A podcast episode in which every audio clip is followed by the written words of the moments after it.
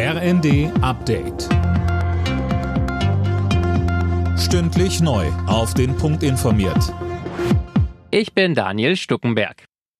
Nächster Tiefpunkt für die deutsche Fußballnationalmannschaft. Bei der WM ist wieder nach der Gruppenphase Schluss. Ein 4 zu 2 gegen die ebenfalls ausgeschiedenen Costa Ricaner reichte nicht mehr, weil Japan parallel mit 2 zu 1 gegen Spanien gewann. Im Achtelfinale spielen die Japaner gegen Kroatien, die Spanier gegen Marokko. Schon 2018 war Deutschland in der Vorrunde rausgeflogen.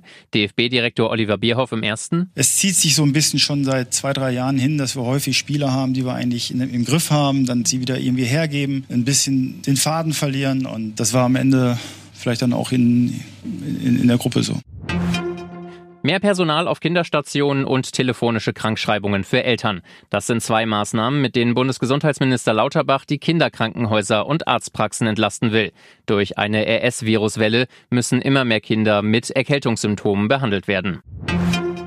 Die Bundeswehr wird ihre Probleme beim Nachschub mit Munition in den Griff kriegen. Wie Bundeskanzler Scholz nach einem Treffen mit NATO-Generalsekretär Stoltenberg sagte, arbeite Verteidigungsministerin Lamprecht mit Hochdruck daran, Versäumnisse der letzten Jahrzehnte aufzuarbeiten. Zur Zusammenarbeit im Rahmen der NATO sagte Scholz, Die Bundeswehr wird ihren Einsatz zum Schutz des Bündnisgebietes weiter steigern. Von 2025 an ist geplant, der NATO 30.000 deutsche Soldaten und Soldaten in hoher Einsatzbereitschaft zur Verfügung zu stellen.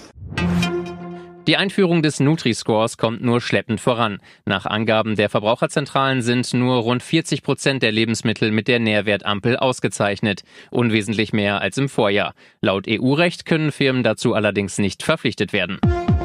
Alle Nachrichten auf rnd.de